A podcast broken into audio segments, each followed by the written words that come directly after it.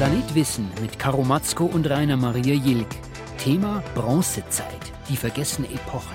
Gäste im Studio die Prähistorikerin Dr. Jutta Kneißl von der Christian-Albrechts-Universität Kiel und Professor Philipp Stockhammer vom Max-Planck-Institut für Menschheitsgeschichte in Jena.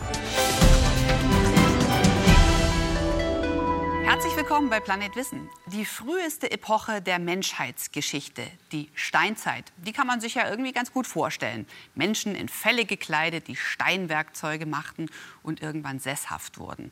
Die Epoche ging bei uns in Europa so circa bis 2200 vor Christus. Springen wir 1400 Jahre weiter in die Eisenzeit. Da hatten die Menschen ihre Techniken so weit entwickelt, dass sie Eisen verhütten konnten. Von der Steinaxt zum Eisenwerkzeug, da hat es einen riesigen Entwicklungssprung gegeben. Und diese Epoche, diese 1400 Jahre dazwischen, das war die Bronzezeit. Sie ging bis 800 vor Christus hier in Mitteleuropa. Und wir besprechen heute, was da alles passiert ist. Wie haben die Menschen gelebt in der Bronzezeit und was haben sie alles Neues entwickelt? Da wollen wir gleich mehr wissen, und zwar von Philipp Stockhammer, Professor für prähistorische Archäologie an der Ludwig-Maximilians-Universität. Schön, dass Sie heute da sind. Gab es vor der Bronzezeit eigentlich auch schon Metallverarbeitung? Es gab Metall, man hat Kupfer verarbeitet, zum Beispiel vor der Bronzezeit. Mhm. Mhm. Und Bronze, was ist Bronze eigentlich? Bronze ist eine Legierung. Man nehme neun Teile Kupfer und ein Prozent Zinn, vermische das Ganze und daraus ergibt sich dann die Bronze. Also Bronze ist eine Legierung aus Kupfer und Zinn. Was sind denn eigentlich die Vor- und Nachteile von Bronze jetzt im Vergleich auch zu Kupfer? Bronze ist einfach fantastisch. Also erstmal, ja, es ist wirklich toll. Ähm, also wenn ich jetzt so die Wahl hätte, was ich mir so als Metall holen wäre Bronze so auch mit meine erste Wahl. A, ja. Bronze schmilzt sehr viel leichter als Kupfer. Gleichzeitig kann ich Bronze leichter gießen als Kupfer. Wenn ich Bronze richtig ausschmiede, kann sie die Härte von Stahl erreichen und sie glänzt wie Gold. Also toll, ich kann damit eine Waffe herstellen, die erfolgreich, mit der ich gut zuschlagen kann und die auch noch wie Gold glänzt und die ich relativ einfach herstelle. Macht auch eine gute Figur beim Erlegen. Ja, ja.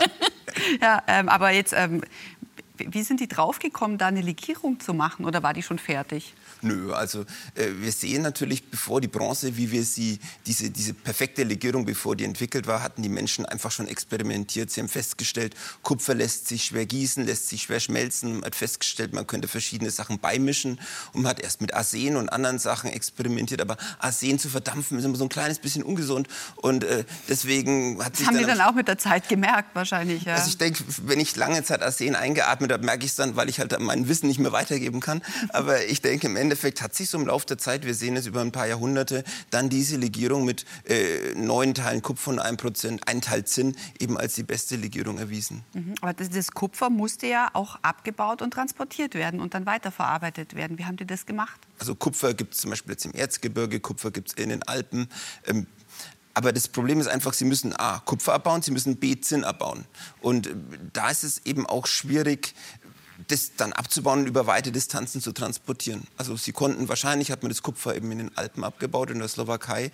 Das Zinn stammt vermutlich aus Südengland, vielleicht aus dem Erzgebirge und hat man eben die Sachen zusammengebracht, um dann eben Bronze herzustellen. Und wo haben Sie das dann verarbeitet zu Bronze? Unterschiedlich. Also diese Barren, das ist oft auch eine Form, mit der man eben das Metall über weite Distanzen transportieren konnte. Und dann hat man eben vor Ort dann das, was man haben wollte, eingeschmolzen und produziert. Also zum Teil hat man eben am Ort des Abbaus produziert, aber oft dann eben auch die Rohmaterialien über weite Strecken eingehandelt und dann weiterverarbeitet.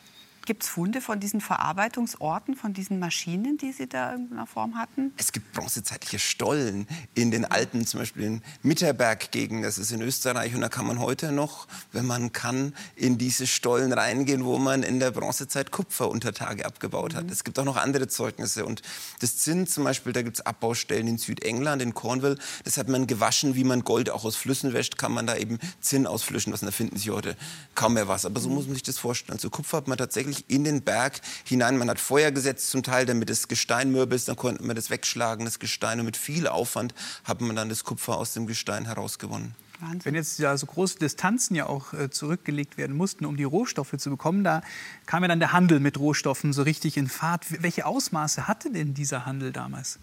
Also musst du so sagen, dass man die Bronzezeit oft so als erstes globalisiertes Zeitalter Eurasiens bezeichnet, weil es mhm. auf einmal einfach notwendig war, äh, über lange, lange Distanzen, viele hundert Kilometer, allein schon jetzt eben Kupfer und Zinn zu transportieren. Aber natürlich, wenn man Kupfer und Zinn transportieren kann, kann man auch ganz andere Sachen transportieren. Und wir wissen zum Beispiel, dass im Vorderen Orient, da waren Karawanen mit 500 Eseln, die dann im frühen zweiten Jahrtausend einfach mal Sachen transportieren. Wir sehen Schiffsladungen mit Tonnen an Kupfern, die transportiert wurden. Also das ist nicht so, ich habe da mal einen einzigen Kupferbeil mit dabei, sondern da wurden in großem Umfang quer durch Europa Zinn aus Afghanien und aus Afghanistan, Zinn aus Afghanistan und Südengland, Kupfer, wie schon gesagt, aus Zypern oder aus Mitteleuropa über weite Distanzen gebracht und mit dem Zusammenhang eben auch Wissen, Menschen und Technologien, die sich dann über weite Regionen verbreitet haben. Und das macht die Bronzezeit für mich auch so spannend. Es ist eben eine Zeit, wo wir das erste Mal so eine weiträumige Vernetzung von Menschen fassen können. Mhm. Und begrüßen unseren und zweiten Studiogast Dr. Jutta Kneißl vom Institut für Ur- und Frühgeschichte an der Christian-Albrechts-Universität in Kiel. Schön, dass Sie da sind. Jetzt haben wir diese Schlacht gerade bewundert im Tolensetal vor 3000 Jahren. Weiß man, worum es da eigentlich ging damals? Ähm, das ist schwer zu sagen, weil wir natürlich die Motivation nicht wissen, warum dort gekämpft ist. Aber wir können das über verschiedene Fakten erahnen. Also letztendlich ist das ein Übergang gewesen, der seit 600 Jahren über die Tolense, den Fluss, bestand. Und offensichtlich wollte eine Gruppe über diesen Fluss hinüber und die andere hat sie versucht daran zu hindern. Hm. Welche Motivation dahinter stand, ob wirtschaftliche Gründe oder ähm, ähm, vielleicht auch ein Krieg oder politische Gründe, ist schwer zu sagen. Wir wissen aber, dass Mecklenburg-Vorpommern in dieser Zeit unglaublich reich war. Wir haben sehr viel Gold in den Bestattungen.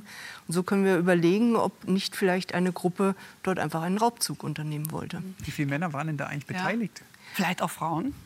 Ähm, Frauen konnten bisher nicht nachgewiesen werden. Wir haben in der Regel ähm, junge Männer, die dort ähm, als äh, Opfer ähm, ähm, in der Schlacht übrig geblieben sind, äh, die wir als Tote dann oder als Skelette finden.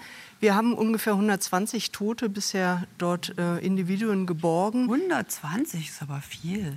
Ja, aber wenn man hochrechnet, dass nur 30 Prozent der Fläche bisher ausgegraben sind und dass bei einer Schlacht ungefähr 10 bis 30 Prozent Tote ähm, übrig bleiben, ist vielleicht das falsche Wort, aber eben äh, zurückgelassen werden, ähm, können wir von 2.000 bis 6.000 Leuten reden, die dort gegenüber, sich gegenüberstanden. Das ist in der Bronzezeit eine unglaublich hohe Anzahl. Mhm. Mit was für Waffen wurde denn da gekämpft in der Bronzezeit? Ähm, in der Bronzezeit haben wir das erste Mal Schwerter und ähm, auch ähm, große Dolche die dazu dienen, wirklich nur zu töten. Sie haben keinen anderen Zweck. Mit dem Schwert kann ich keinen Baum fällen. Aber was wir hauptsächlich im Tolensetal finden, sind Pfeilspitzen. Also es wurde auch viel mit Fernwaffen gekämpft. Wir haben auch Beile, äh, mit denen zugeschlagen werden kann.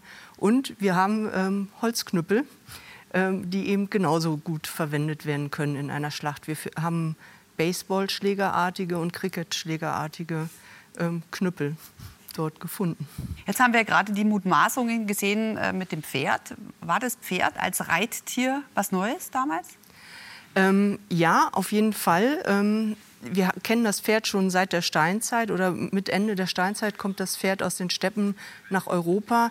Geritten wird es wirklich erst ähm, ähm in der ab ungefähr 1100 vor Christus haben wir Belege, wo wir wirklich Reiterfacetten an den Knochen sehen wo wir davon ausgehen können, dass die Leute regelmäßig geritten sind. Das sind Reiterfacetten? Ähm, an den Oberschenkeln bilden sich, also wenn man ja so gespreizt auf dem Pferd sitzt, äh, mhm. bilden sich eben Merkmale in den Knochen, die bei äh, langen Reiten eben nachweisbar sind. Aha. Und ähm, in der Regel ist das Pferd am Anfang in der Bronzezeit für Streitwagen benutzt worden oder als Packtier oder Lastentier. Und das ist eben diese kritische Zeit im Tolensetal. Ist es schon Reittier oder ist es noch ähm, ähm, Packtier oder ähm, Wagenzugtier. Ähm, da sind sich ja die Experten auch noch nicht ganz einig. Also es wäre wirklich der früheste Nachweis für Pferde. Mhm. Wir haben ungefähr fünf oder sechs Pferdeskelette dort gefunden. Herr Stockhammer, welche Nutztiere gab es denn in der Bronzezeit? Klassischerweise schon seit dem Beginn der ähm, Sesshaftwerdung in Mitteleuropa ähm, Rinder, Schweine, Schafe und Ziege, auch den Hund natürlich. Das waren so die klassischen Haustiere, die man hatte. Man muss sich allerdings jetzt die Tiere so ein bisschen anders vorstellen. Also kein rosafarbenes, dickes Schweinchen und ein plüschiges, weißes Schaf, sondern äh, die äh, Schweine sahen ja aus wie Wildschweine und die Schafe hatten relativ wenig Wolle. Das Wollschaf kam erst ganz langsam in dieser Zeit. Aber das waren so die Hauptnutztiere, die man hatte. Man hat natürlich Vögel gejagt, ja. Es gab noch kein Huhn, das ist ganz wichtig, aber man hat Wasservögel oder andere Krähenraben hat man gejagt, man hat gefischt. Also genutzt, was es so auch so gab, aber die wichtigsten Haustiere waren tatsächlich Rinder, Schweine, Schaf und Ziege. Und die wurden auch schon geschlachtet für die Ernährung? Na klar. Sie müssen ja von irgendwas leben, wobei man natürlich sagen muss, dass sie ein Rind nicht einfach so schlachten. Ein Rind hatte eine ganz, ganz wichtige Bedeutung als Zugtier vor allem. Sie mussten ja irgendwo ihre Karren zu den Feldern ziehen, sie mussten irgendwelche großen Äste oder Bäume schleppen, um Häuser zu bauen. Und insofern hat man sich natürlich schon überlegt, welches Tier man schlachtet. Und gerade bei Schafen und Ziegen war die Milch natürlich auch ganz wichtig. Insofern war das klassische Schlachttier, sage ich mal, war das Schwein. Aber natürlich waren alle vier Tiere geeignet, um zu irgend vier Tiersorten geeignet, um zu irgendeinem Zeitpunkt gegessen zu werden. Was gab es sonst noch zu essen in Bronzezeit? Ach, ganz verschiedene Formen von Getreide, Emmer, Einkorn, also eben verschiedene Weizenformen, die man gegessen hat. Man hat Hülsenfrüchte gegessen, äh, man hat Früchte gesammelt. Äh, man kann davon ausgehen, dass man eben auch mit den Getreiden Bier produziert hat. Also das ist. Äh, das gab es auch schon. Ja, na klar. Also vermutlich, man sagt immer, vielleicht war eine der Motivationen für die Sesshaftwerdung ganz ursprünglich war die Fähigkeit, dann aus dem Getreide Bier zu produzieren. Ganz einfach, weil es viel einfacher ist, als ja. Brot zu produzieren. Und Bier enthält ein bisschen Alkohol. Ist immer noch besser, wenn Sie Ihrem Kind leichtes alkoholisches Getränk als verunreinigtes Brunnenwasser geben. Ja, schläft auch gut. Schläft besser und ist seltener tot. Ja, oh Gott, Wahnsinn. Also in der Bronzezeit gab es einen ganzen Schub von Entwicklungen. Neues Metall, neue Waffen, neue Handelswege, neue Nutztiere und neue Getreidesorten als Nahrungsmittel. Welche Siedlungsformen gab es denn damals? Also ähm, wir haben sehr kleine Weiler aus zwei bis drei Häusern eigentlich zu dieser Zeit. Und wenn wir so ein bisschen nach ähm, Norden, nach Schleswig-Holstein, Mecklenburg gehen, haben wir so eher Einzelgehöfte. Also sowas, was wir als Dorfgemeinschaft äh, mit 20 Häusern ähm, annehmen, das gab es damals noch nicht. Mhm. Höchstens 30 bis 50 Einwohner. Wir haben allerdings vereinzelt größere befestigte Siedlungen, in denen wir dann vielleicht so zehn Häuser haben, vielleicht 20 maximal Häuser, wo wir von einer Einwohnerzahl mit 100, maximal 300 Leuten ausgehen können. Mhm. Und wie muss man sich dann das innerhalb der Siedlung vorstellen? Gab es da schon klare äh, Aufgabenverteilung oder waren die einfach nur in der Nähe? Ähm, also wir sehen, dass wir, also wir sehen Räume in der Siedlung. Also wir sehen sehr wohl, wo sie ihren Abfall hingeschmissen haben. Mhm. Ein Teil landete im Haus, ein Teil landete einfach im See. Also es wurde einfach über den Zaun geschmissen. Das war heute ja, oft auch noch so. Genau. Ähm, und äh, wir sehen Werkstätten, wir sehen ähm, die Verarbeitung von ähm, Geweih und Knochen für Werkzeuge. Wir sehen den Bronzeguss, der dann in, einer, in einem speziellen Areal ist. Aber wir können davon ausgehen, dass zum Beispiel Keramik oder Nähen oder textile Verarbeitung ähm, eigentlich in jedem Haushalt mehr oder weniger stattgefunden hat. Mhm. Wie sah denn so Alltag aus damals in der Bronzezeit? Herr Stockhammer oder da würde ich mich natürlich gerne in die Bronzezeit zurückbeamen, um das mal sehen zu können, weil wir fassen ja nur die Toten noch. Aber ich meine, man kann natürlich überlegen, mussten natürlich, wenn sie früh aufstehen, sich ums Vieh kümmern. Es musste jemand die Tiere hüten, auf die Felder treiben oder eben irgendwie beaufsichtigen. Es musste Wasser herbeigeschafft werden über einige Distanzen. Man musste die zahllosen herumlaufenden Kinder irgendwo bändigen, würde ich mir vorstellen. Aber ich denke, das Entscheidende ist einfach, dass, es, dass man einfach von früh bis abend damit beschäftigt war, äh, seine Felder zu bestellen, die Tiere zu versorgen, den Haushalt zu bestellen und irgendwie zu überleben hört sich hart an, aber es war einfach, man musste schauen, dass man irgendwie zurechtkommt in seinem Gehöft, wie Frau Kneißl gesagt, das waren einfach einzelne Bauernhöfe und jeder Bauernhof war für sich so ein bisschen zuständig und ein paar hundert Meter, ein paar Kilometer entfernt war der nächste Bauernhof und ab und zu hat man sich dann halt auch mal für irgendwelche besonderen Feste oder Ähnliches getroffen. Mhm. Und wie muss man sich die Menschen vorstellen, wenn wir die jetzt mal vergleichen? Also ich denke, also genetisch sehen wir sehr klar, dass was jetzt Haut, Augen, Haarfarbe angeht, die Menschen in der Bronzezeit im Prinzip genauso ausgesehen haben wie wir. Also wenn man die mal gut frisieren würde und ein bisschen anders anziehen, würden sie wahrscheinlich heutzutage nicht mhm. auffallen. Also man hat aber schon Wert gelegt dann auf Schönheit oder Ästhetik? Also wir finden sehr schöne Schmuckstücke auch. Wir finden Gewandnadeln, Armreifen, Halsschmuck, ähm, der ist ganz wichtig. Und ähm, vielleicht, wenn es auch nicht der Alltagsschmuck war, so war die Gewandnadel doch immer dabei, sonst rutscht es halt. Man hatte halt keinen Reißverschluss. Oder ähm, für Feste hat man sich dann auch herausgeputzt. Mhm. Welche Krankheiten hatten, hatten die Menschen denn damals? Das sind Ergebnisse, die wir jetzt erst in den letzten Jahren feststellen können, indem es uns gelingt, durch genetische Analysen alte Krankheitserreger quasi aus den Knochen der Menschen herauszulösen. Also man nehme einen Zahn, schneide die Wurzel ab und dann kratzen wir unter dem Zahn, das Dentin quasi unter dem Zahnschmelz raus und extrahieren da die Reste von Krankheitserregern. Wow. Und was wir zwischen der Zwischenzeit sehen, ist, dass im dritten und frühen zweiten Jahrtausend die Pest in Mitteleuropa war. Immer wieder mal war die Pest da und hat immer mal wieder ein paar Leute, auch bei uns in Deutschland, dahingerafft eine Pest, die damals noch nicht, wie dann später durch den Rattenfloh übertragen wurde, wie die mittelalterliche Pest, aber immerhin genug, um immer wieder zuzuschlagen. Wir können Hepatitis fassen, wir können verschiedene andere Bakterien und eben auch virale Krankheiten fassen, die, an denen die Menschen gelitten haben. Und sie hatten ja auch keine nicht wirklich hinreichende Möglichkeiten, sich davor zu schützen. Also die sind halt mit großer Wahrscheinlichkeit dann einfach an der Pest gestorben und genau das fassen wir dann ja, ja auch. Die Lebenserwartung war wahrscheinlich auch gering.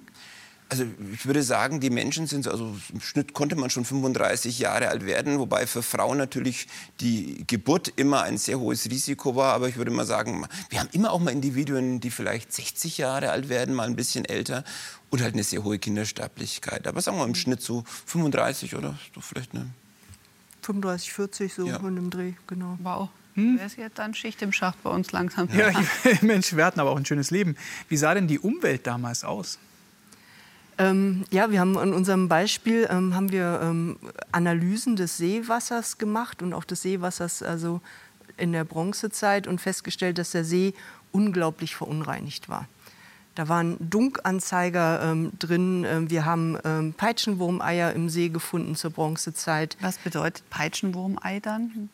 also Peitschenwürmer sind eigentlich, also wenn Tiere verwurmt sind, mhm die Eier davon, die landen dann im See. Und wenn die mitten im tiefen See landen, heißt das eigentlich schon, dass der Mensch und Tier ziemlich verwurmt war. Mhm.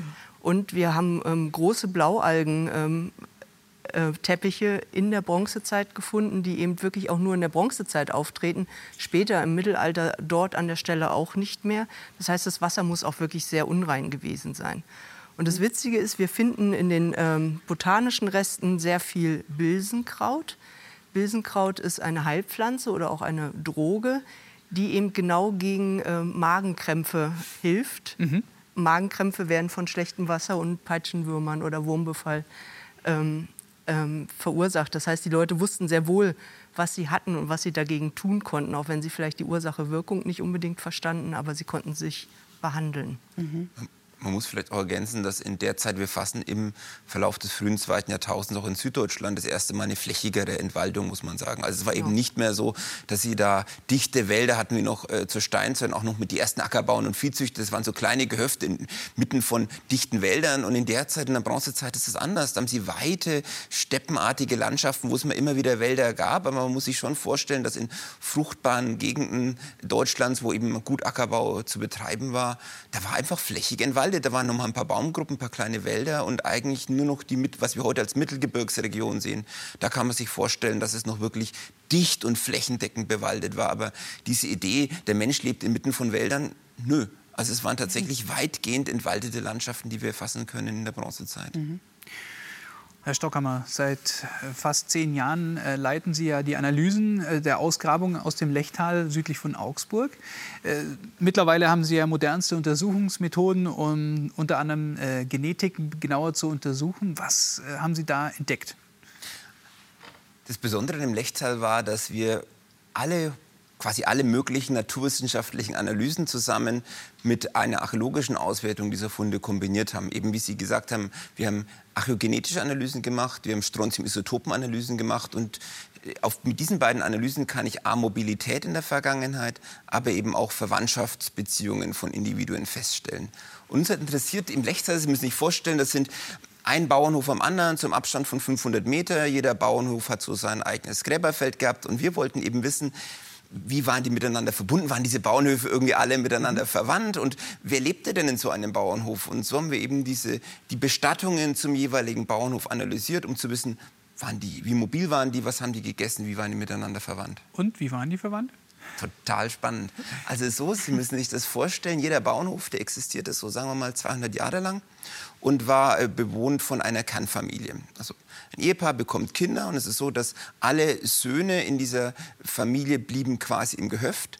Alle Töchter dieser Familie, die das 17. Lebensjahr erreicht haben, mussten das Lechtal verlassen. Die Söhne, die erwachsen wurden, bekamen eine Partnerin von außerhalb und bekamen wieder Kinder. Und so ging es weiter. Die Frauen, die Mädchen, die quasi das 17. Lebensjahr erreichten, mussten gehen. Die Jungs blieben. Es gab eine Art Erbteilung. Alle männlichen Nachkommen haben gemeinsam das Gehöft bekommen. In jedes Gehöft hinein kamen aber auch Frauen aus der Ferne, so 400, 600 Kilometer Entfernung. Äh, also im Prinzip sowohl die Partnerinnen kamen ja aus der Ferne, aber wahrscheinlich nicht von so weit her. Aber es gab auch Frauen von ganz, ganz, ganz weit her, ähm, die in diesen Gehöften lebten. Und dann gab es auch noch Personen eben aus der Umgebung, wie in dem Film gesagt wurde, die einen niedrigen sozialen Status hatten. Also es war ein ganz komplexer Aufbau in jedem dieser Bauernhöfe. Das heißt aber, es gab immer eine Herrscherfamilie und die hatten dann so ihr Gesinde da schon. Ist eigentlich viel schwieriger, weil wir hatten ja die wirklich reichsten Bestattungen sind ja diese Frauen von ganz weit her, die weder Kinder noch Vorfahren im Lechtal haben. Ja, wir sehen an deren Zähnen, dass die irgendwo aus der Gegend des heutigen Mitteldeutschlands, sagen wir Halle Leipzig oder aus der Gegend von Prag kamen. Ja, und das waren die reichsten Gräber in jedem Bauernhof. Und dann haben wir eben die Kernfamilie und dieses Gesinde. Das ist ja spannend, die, die Sozialstruktur im Vergleich jetzt zu der Epoche davor. Frau Kneißl, wie hat sich das verändert?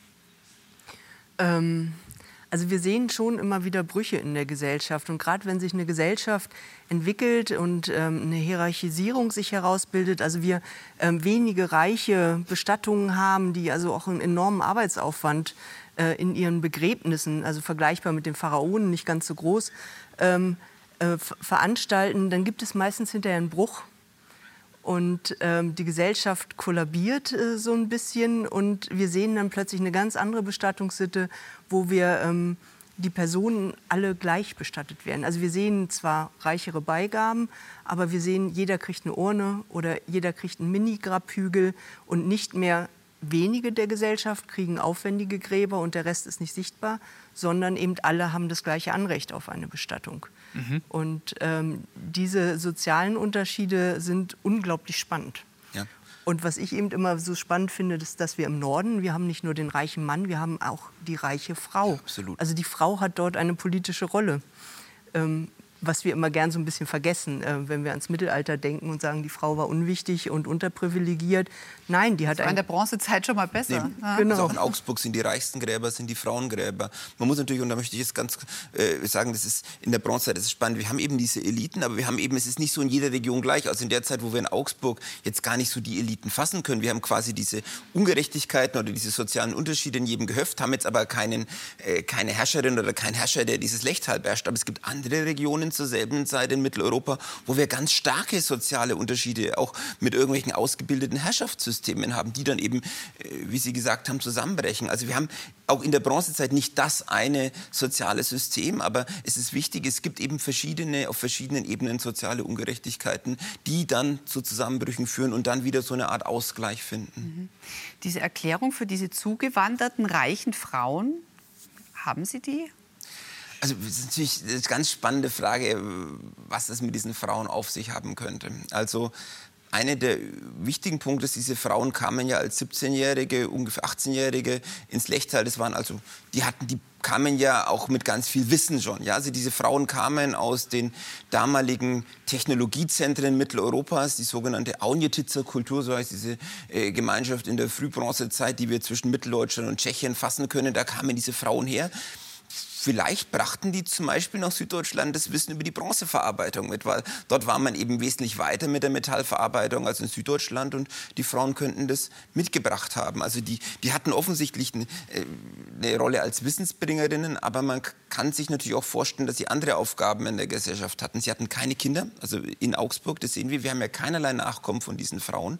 Wir haben aber eine Bestattung einer solchen reichen fremden Frau mit einem Kind und wir sehen genetisch, dass die beiden nicht miteinander biologisch verwandt sind. Mhm. Aber man muss sich natürlich fragen, ob sich da vielleicht auch so etwas ausdrückt, wie dass die Frau eine, eine Rolle, eine Fürsorgerolle für diese Kinder eingenommen hat und dass diese Frauen aus der Ferne, die ja ganz viel Wissen und ganz viel Kompetenz mitbrachten, vielleicht gerade in der Fürsorge für die Kinder eine ganz große Rolle auch gespielt haben könnten, gerade angesichts der Tatsache, dass ein Großteil der leiblichen Mütter nach der x-ten Geburt einfach verstorben sein dürfte. Mhm.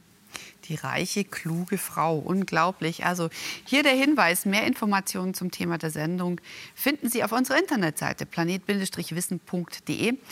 Was ist denn das Neue an diesem patrilokalen Prinzip und was sind die Vorteile? Also ob es wirklich neu war, wissen wir eigentlich gar nicht. Wir können es halt jetzt in, in, in der Bronzezeit sehr schön fassen, aber es gibt auch Hinweise darauf, dass es das in der mhm. Steinzeit auch schon gab. Also Patrilokalität heißt ja erstmal nur, dass äh, wenn Mann und Frau als Paar zusammenkommen, die Frau ins Haus des Mannes kommt, sozusagen. Das ist alles, was Patriarchalität aussagt. Das sagt nichts darüber, wer das Sagen hat. Das sagt mhm. einfach nur, die Frau kommt ins Haus des Mannes. Und das ist ein System, was wir da in der frühen Bronzezeit, äh, ab 2200 vor Christus, sehr schön fassen können. Aber was es vermutlich eben schon viel früher gab, da gibt es jetzt eben erste genetische Hinweise darauf. Also wir fassen das ja jetzt im Lechtal auch nur, weil wir da diese guten Analysen haben. Für die anderen äh, Regionen haben wir äh, weniger gute ähm, Analysen, aber wir sehen halt schon immer, wenn Frauen fremden Schmuck tragen oder so, da gehen wir davon aus, dass sie von außerhalb kommen. Ähm, aber äh, im Endeffekt können wir es nicht genau sagen. Also wir haben Frauen, die wandern.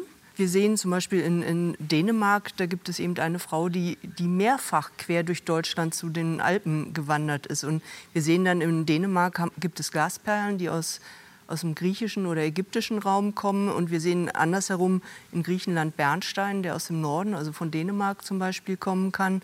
Ähm, das heißt, ähm, dass die Frauen wesentlich an diesem Austausch beteiligt waren. Das vergessen wir immer so ein bisschen, äh, weil wir ja unsere Vorstellung von, äh, von der Frau im Haus haben und dass die Frauen aber eben damals genauso weit wandern konnten wie der Mann oder vielleicht sogar weiter gewandert sind. Ähm, das ist ähm, schon eine spannende Sache. Und natürlich wussten die Leute, dass man Genmaterial aufmischen muss, dass man sich nicht nur untereinander verheiraten kann. Aber das ist doch ziemlich interessant. Wir reden hier von, von, von Strecken, die sind ja 500 Kilometer und weiter. Wie sind die denn gereist? Ich meine, jetzt gehen wir davon aus, dass sie am Tag vielleicht 20, 30, 40 Kilometer zu Fuß oder mit Tracks zurücklegen können. Dann muss es sowas gegeben haben, wie eine Art Karawanserei, wo sie übernachten können oder Orte, wo sie unterkommen können. Es muss auch jemand gegeben haben, der sie auf diesem Weg begleitet. Also es ist nicht so, wenn wir in Augsburg sehen, da kam äh, die Frau mit 17 irgendwo aus Mitteldeutschland, aus der Gegend Halle Leipzig, dass die Frau irgendwie jemand in der Gegend von Leipzig gesagt, du, Geh dann mal die paar hundert Kilometer nach Augsburg, irgendwie findest du es schon. Also ich denke, es ist illusorisch so zu denken. Ich denke, da gab es dann irgendwelche Karawanen, irgendwelche Tracks, wo man dann eben sich dem angeschlossen hat, die die Wege kannten, die auch dafür gesorgt haben, dass man da sicher durchkommt. Ich denke, es gab auch die Möglichkeit, unterwegs einfach umgebracht zu werden oder anderweitig umzukommen. Aber offensichtlich hat es geklappt. Also dieses System, was wir im Lechtal fassen, hielt ja fast 800 Jahre. Also wenn ihnen ständig ihre Töchter sterben würden, würden sie irgendwann damit aufhören und es nicht 800 Jahre lang durchziehen. Und äh, was Frau Kneisel gesagt hat, wir sehen es ja auch noch später, gerade Frauen, die eben einmal quer durch Europa reisen. Und wir sehen ja auch die Dinge, die quer durch Europa reisen, in Bernstein, die Glasperlen. Also offensichtlich hat es funktioniert, sonst hätte das so nicht geklappt. Und es muss eben ein System gegeben haben, was wir jetzt eigentlich, was wir immer noch gar nicht verstehen. Wir sehen den Anfangs- und den Endpunkt, aber wir verstehen gar nicht genau, wie die eigentlich unterwegs dazwischen, wie die das wirklich bewerkstelligt haben. An dieser Stelle der Hinweis, Sie können diese Sendung in einer gekürzten Version als Podcast nachhören, zu finden in der Mediathek des Bayerischen Rundfunks und in der ARD Audiothek. In der Bronzezeit erweiterte sich das Wissen etwa zur Metallbearbeitung. Es gab Handel und Austausch über weite Strecken. Und es gab auch astronomisches Wissen, das auf eine besondere Art und Weise festgehalten wurde auf der Himmelsscheibe von Nebra. Und hier haben wir sie, die Himmelsscheibe. Eine Ah, Nachbildung. Ja, sonst wäre sie jetzt, glaube ich, 30 Kilo schwer im Original. Ähm, Frau Kneisel, das müssen wir uns jetzt ein bisschen genauer noch anschauen. Erzählen Sie mal. Ja, das ist total spannend. Die Scheibe liegt eigentlich flach, wenn man sie benutzt. Sie ist ja über die Jahrhunderte verändert worden und es sind immer neue, ähm, am Rand neue ähm, Belege, ähm, Beschläge zugefügt worden. Aber ursprünglich hatte sie eben diese beiden Randleisten. Und wenn man die aus, auf dem Brocken ausrichtet, also quasi von unten vom Tisch zu ihrem Finger, Ja. ähm, und man könnte eben äh, mit Hilfe des Brockens und dieser Scheibe bestimmen, ähm, wann der Frühjahrsanfang, wann der Winteranfang und wann die Sommersonnenwende ist. Was natürlich wichtig in einer agrarischen Gesellschaft ist, um zu wissen, wann man mit der Aussaat beginnt ähm, und ähm, ähm, ja, auch das Jahr rechnet.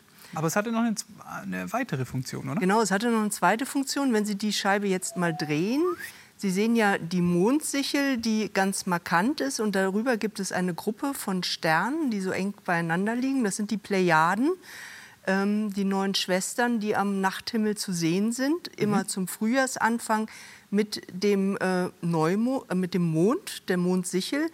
Und wenn die Mondsichel dünn ist, ist das okay. Und wenn sie dick wird nach drei Jahren, um diese Zeit am Frühjahrsanfang, muss ein Schaltjahr eingelegt werden. Das heißt aber, wenn man sich diese Scheibe anschaut, dass Sie ganz genau mitgezählt haben. Das heißt, dass das Wissen innerhalb der Bronzezeit sich unglaublich auch vermehrt hat, also die Wissenschaft. vermehrt hat und auch verändert hat. Denn in der letzten Phase wird dann diese, dieses Schiff unten hinzugefügt und dieses Schiff ähm, hat dann gar keinen technischen oder astronomischen Wert mehr, sondern ähm, ist letztendlich ähm, ein, eine religiöse Vorstellung, wie die Sonne über den Himmel transportiert wird. Nämlich also tagsüber gleitet sie mit dem Schiff über den Himmel und nachts wird sie, äh, reist sie dann durch die Unterwelt zurück, um am nächsten Tag wieder aufzusteigen. Also das ist jetzt äh, kein astronomischer Wert, aber das ist die religiöse Vorstellung, die sich am Ende dieser Scheibe auf der Scheibe manifestiert und dann wird sie auch nicht mehr gelegt, sondern sie wird offensichtlich aufgehangen.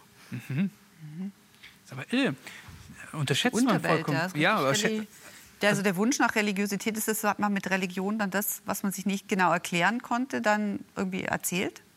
Ich meine, seitdem wir Menschen fassen können äh, als äh, Kultur, also als zu den Menschen als äh, kulturtragende Lebewesen können wir auch sowas wie religiösen Glauben fassen. Also wir sehen das äh, ganz in ganz frühen Bestattungen mit Grabbeigaben oder Ähnlichem. Also ich denke, das ist tatsächlich so, dass wenn man schaut, Menschen immer sich nach etwas gesehnt haben, was quasi über das, das hinausgeht, was man quasi in der, in der Welt sieht. Und was wir halt natürlich mit dieser Himmelsscheibe von Nebra so schön fassen können, ist einfach auch die Komplexität dieser Vorstellungen. Also wie viel sich Menschen darüber Gedanken gemacht haben. Und ähm, vielleicht noch eine Ergänzung, dem was Frau Kneißl gesagt hat, die Himmelsscheibe hatte natürlich auch die Möglichkeit, einfach allen zu zeigen, dass man dieses Wissen hat. Man konnte sie eben bei bestimmten Anlässen nach oben halten und eben allen demonstrieren, schaut her, wir wissen, wie wir das Jahr bestimmen. Wir wissen, wie wir. Also die war nicht nur zur Bestimmung, sondern auch eine Demonstration, dass man dieses Wissen hat, was in Ja, und Wissen war offensichtlich ja ganz relevant. Ja, also man hat damit angegeben, das heißt, man war auch stolz, in was, in was für Bereichen, also kann man denn sagen, hat sich das Wissen vermehrt? Was gab es alles schon? Wie schlau waren die? Also ich denke, in ganz, ganz vielen verschiedenen Bereichen ist in der Bronzezeit Wissen dazugekommen. Einmal in der technologischen Bereich, wo wir ja vorhin drüber gesprochen hatten, äh, was die Bronzeverarbeitung angeht. Wissen um die Welt, also weil man einfach über viel weitere Distanzen gereist ist. Man hatte ganz andere Vorstellungen. Wissen offensichtlich auch über die Gestirne, die sich in der Zeit äh, natürlich... Äh, ver- vermehrt hat, weil man einfach auch viel mehr beobachtet und offensichtlich, ach, es gab es vorher auch schon. Also es ist nicht so, dass in der Bronzezeit alles neu beginnt, aber es, es ist einfach eine neue Dimension. Man erfährt eben viel mehr über die Welt, viel mehr über neue Pflanzen, die, auf denen man Zugang hat, neue, neue Werkstoffe, zu denen man plötzlich Zugang hat, auch über die Vernetzung zu Regionen, zu denen man vorher keinen Kontakt hatte. Also gerade der intensive Austausch mit dem Mittelmeerraum, wo es sich in der Zeit ja auch Schriftsysteme gab, wo es sogenannte Hochkulturen gab, äh, das mykenische Griechenland, in Ägypten die Pharaonen. Man hatte ja einen Austausch. Nicht umsonst, wie sollen sonst denn ägyptische Glasperlen in Gräber nach Dänemark kommen, wenn man da nicht im Kontakt stand? Und ich denke, wir fassen das erste Mal im zweiten Jahrtausend auch ein Bewusstsein dafür, dass es ansteckende Infektionskrankheiten gibt. Also es gibt Texte aus dem Vorderen Orient, wo man den Rat gibt, bitte schütze dich, äh, diese eine Frau hat eine ansteckende Hautkrankheit, die darf nicht auf meinem Platz sitzen und nicht auf meinem Bett schlafen. Mhm. Also medizinisch, religiös, technologisch, da hat sich ganz viel getan in der Bronzezeit. Ja, aufregend. Und auch während der ganzen Zeit. Absolut. Gab es noch mehr markante Veränderungen in diesen 1400 Jahren? Also wir sehen zum Beispiel, dass ähm, im, Laufe der Spätbronzezeit ähm, die Textilentwicklung äh, extrem zunimmt. Plötzlich haben wir in jedem Haushalt Webstühle. Es werden Massen an Textilien produziert, die dann teilweise auch verhandelt werden. Mhm. Textilien spielen eine Rolle. Wir sehen es in den Gräbern. Auf einmal sind Spinnwirtel in den Gräbern, Garnspulen, Webgewichte finden wir auch in den Gräbern. Also offensichtlich verändert sich auch dort was. Das Kriegerbild ist sicherlich ja. etwas, was sich ganz äh, stark verändert. Es kommen Schutzwaffen auf im Laufe der Bronzezeit. Wir haben nicht nur eben die Schwerter, die den Anfang bilden, sondern wir haben Schilde, wir haben Helme, Beinschienen, Brustpanzer die eben auch alles aus dem südlichen Raum kommen, so ein bisschen im Sinne, also wenn der Feind ähm, aufrüstet, dann müssen wir ja nachrüsten, sonst sind wir unterlegen. Wettrüsten äh, ging los. genau. Wein gewinnt eine große Bedeutung in der ah. Bronzezeit als Getränk in vielen Regionen Europas. Also das ist was, was neu dazu kommt. Und als Getreide kommt zum Beispiel Hirse neu dazu. Hirse ähm, hat den, das kommt aus Asien, aus China. Hirse hat den Vorteil, dass wenn ähm, die Frühjahrssaat kaputt geht durch zu viel Kälte oder durch Regen, ähm, kann man immer noch Hirse aussehen, weil die nur drei Monate braucht. Mhm. Und man kann dann ähm, quasi den Hunger ähm, im Winter ähm, damit absichern. Mhm. Und das ist eben, denke ich, auch eine ziemlich große äh, Entdeckung in der Landwirtschaft. Und Hirse ist der süße Brei. Also da wird kulinarisch ja auch ein bisschen was verändert. Also nicht immer nur die Emmergrütze oder Gerstengrütze, sondern Hirse schmeckt schon mal ein bisschen anders. Mhm. Also vielen herzlichen Dank an Sie beide für diesen spannenden Einblick in diese Zeit. Ja? Richtige Voll, Zeitreise, gell? Vollkommen zu Unrecht ein bisschen in, Verga äh, in Vergessenheit geraten. Ja, völlig. Ja?